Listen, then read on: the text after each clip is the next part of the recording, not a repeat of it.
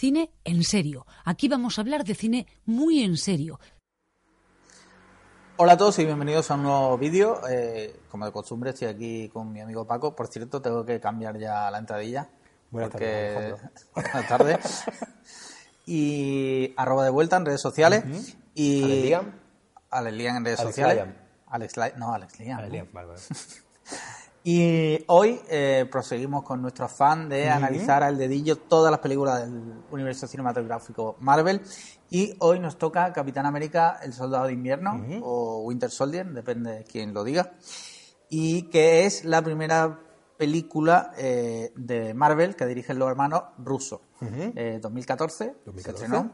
Y bueno, Fue en mayo, ¿no? De 2014, eh, creo. 4 Sí. del 4, supuestamente en abril. Abril, ¿no? Sí, abril sí. de, de- siempre, siempre como final de abril, mayo.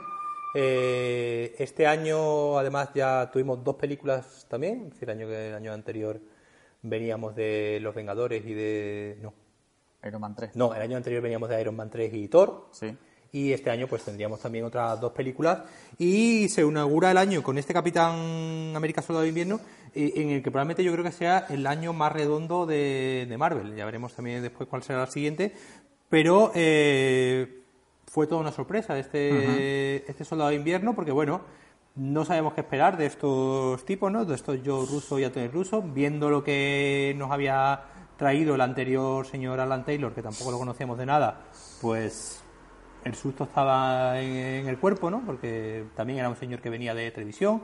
Yo y Antonio Russo venían de, de dirigir muchos capítulos de, de Community, de, de otras eh, de otras series. Y de tú, ¿no? ¿Cómo es? Tú, yo. Tú, yo, sí, y habían dirigido un par de películas, ahora- que era Tú, yo y Dupré, que eh, es- Owen Wilson y Matt Dillon, ¿sabes? Owen Wilson y Matt Dillon, Nada puede salir mal. y- Eh, y- ah, Kate bueno, Hudson, ¿no? Y Kate Hudson, eso, Sí. todas papeletas para no verla. Sí, pues Tú- yo, tú sí yo la vi, yo la vi. ¿no? Ya, ya, ya, por eso.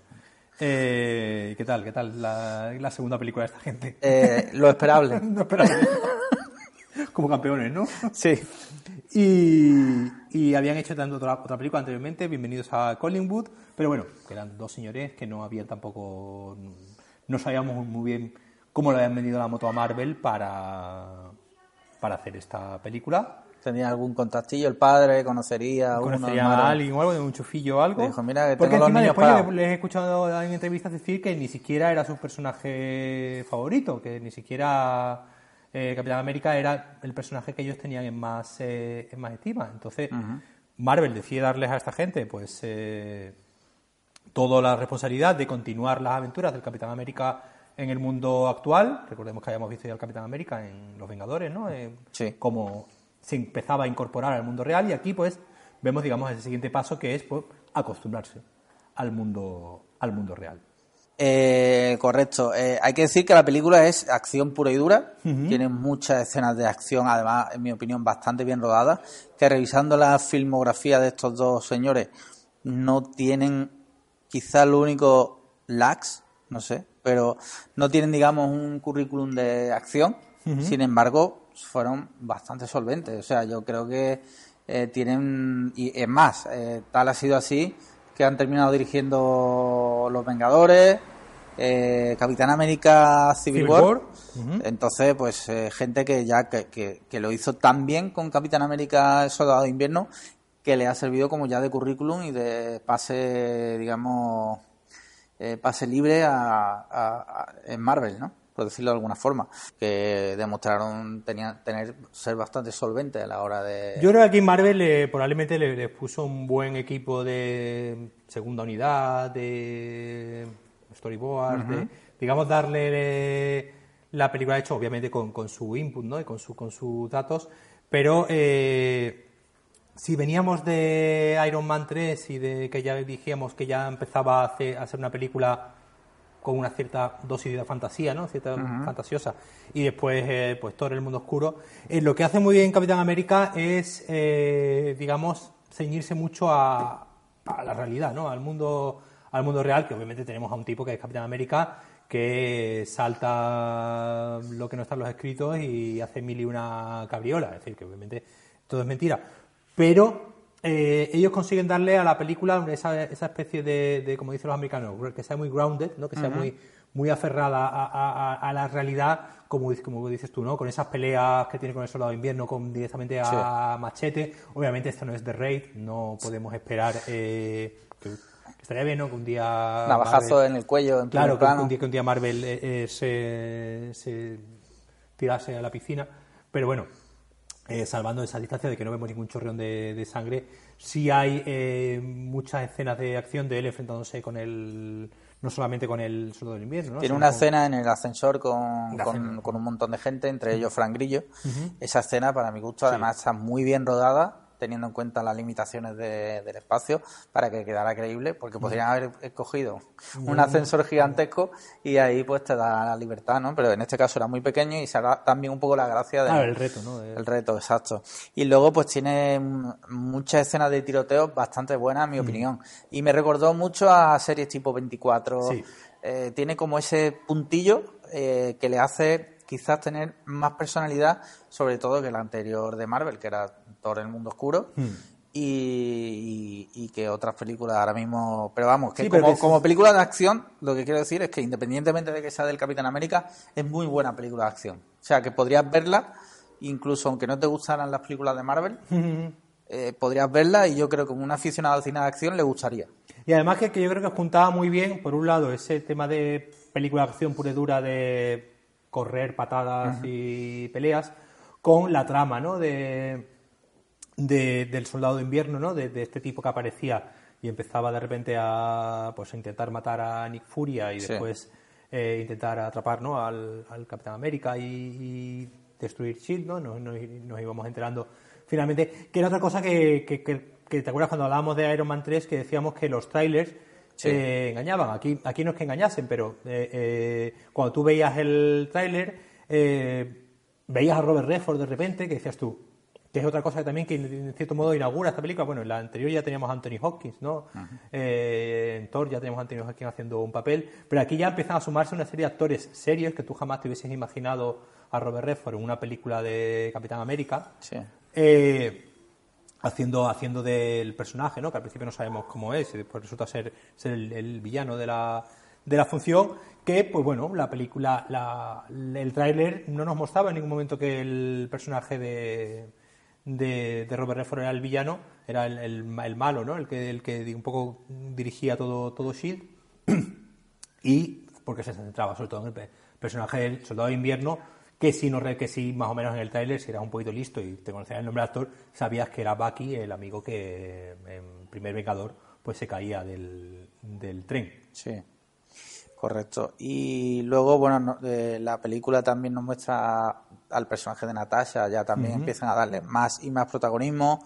Tú decías el personaje de Natasha que ya empieza a tener eh, cierto cada protagonismo. más protagonismo. Y además hace, muy bien eh, en que no sea un interés amoroso por su parte, que hubiese sido, digamos, como lo, fácil y lo rápido, ¿no? De, de hacer, de hacer que, que hubiese un cierto tipo de relación y al contrario, pues, la, película los convierte, pues digamos, en colegas de trabajo, ¿no? En colegas de profesión, de espías. Además, es una película muchas veces incluso más una película de, espías, ¿no? Que una película de, pues, de, Capitán América en el sentido de, en el sentido estricto. Lo vemos a él mucho con vestido de paisano, ¿no? no, no hay un poco, pero, pero yo creo que incluso mejor balanceado todavía que lo que pasaba en Iron Man 3. ¿Recordabas que cuando hablábamos de Iron Man 3, un poco mencionábamos que había más Tony Stark que eh, Iron Man?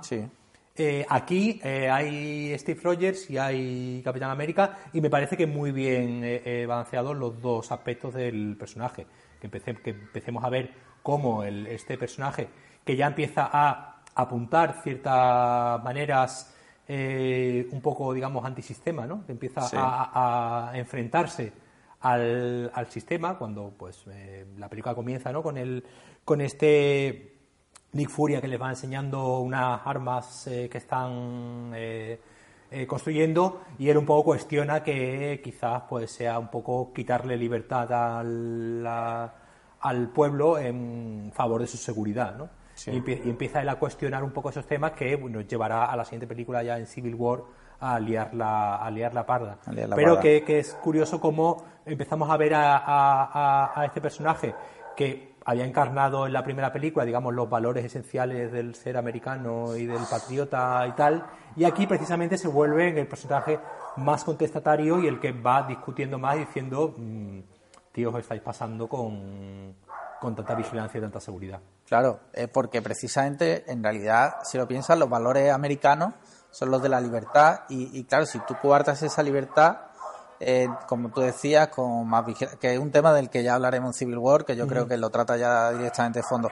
Pero la verdad que si el Capitán América, que es América pura, pues aboga por la libertad plena de todos los ciudadanos y tal, y, es por eso que se revela contra el poder de alguna forma, pero bueno, ya te digo que en Civil War es donde más se ahonda ese tema. y está bien que vayan ya dando esos apuntes del del personaje. Después también con esta película ocurre algo que, que, en realidad ocurrió ya con la anterior, con Thor el mundo oscuro, y era que, comienza a, a, mezclarse con la serie de televisión de Marvel's Agentes de S.H.I.E.L.D. Yo sé que tú las series no las eh, sigues, pero la de Agentes de S.H.I.E.L.D. Eh, empezó más o menos también por esta, empezó en el año anterior, empezó en 2013, ya eh, en un capítulo iban a Londres, los personajes del, de Shield, ¿no? Iban a, Londres, eh, digamos, en, poniendo en común con, el, con lo que había sucedido en todo el mundo oscuro. Y aquí directamente con los eventos que suceden en esta, en esta película, que básicamente Hydra estaba infiltrada en Shield y en el momento que el Capitán América le, dice a Nick Furia, aquí o caemos todos o no soy nadie, y digamos tienen que desmantelar y destruir Shield para que no quede no quede ni rastro de, de Hydra. Eh, claro, se mezcla muy bien con, eh, con la serie de, eh, de Marvel de Agentes de Shield. Porque claro, todos estos personajes empiezan a sufrir una serie de situaciones debidas al desmantelamiento de Shield y la infiltración de Hydra que hace que, que los eventos de la película se trasladen a la, a la, serie y también incluso hay una había una, un episodio que digamos ocurría en paralelo con la, con la serie. Sin embargo, los personajes de las películas jamás han salido en la serie. En, la, primera temporada eh, salió Nick Furia en un, en un capítulo como una especie de escena post-crédito. Todos los capítulos tienen una especie de, de escena post-crédito igual, igualmente. Eh, salió Nick Fury en uno, el personaje de Sif de Thor, el mundo oscuro, también salió una vez. Sí, pero ninguno de los. No, no, pero ninguno de los, de los, de los relevantes. Y no, y de hecho la serie se ha ido despegando cada vez más y ya no hacen ese. ¿Sigue, eh, ¿sigue la, serie? La serie, la serie, si, si sigue, eh, está completamente está, y está completamente desmadrada, que es lo que también es lo, interesante, esto es lo guay. Es decir, si, si nosotros creemos que en Endgame van a viajar al, al, futuro, al pasado, lo que sea, yo os aviso ya que en, la película, en la, serie de la gente decir, hace ya dos temporadas que empezaron con los viajes en el tiempo. Es decir, que imagínate cómo, cómo van ya de van ya, a, tope. Es decir, que, que no, que no os asustéis cuando empiecen a viajar por el tiempo en, en Endgame. Y ya pasó hace unos cuantos años. sí, sí, sí. Y, y, y es una cierto modo es una oportunidad que al final terminó perdiendo Marvel de no continuar haciendo estos spin-off, ¿no? Estas mezclas de... Lo que pasa, sí, estoy de acuerdo contigo,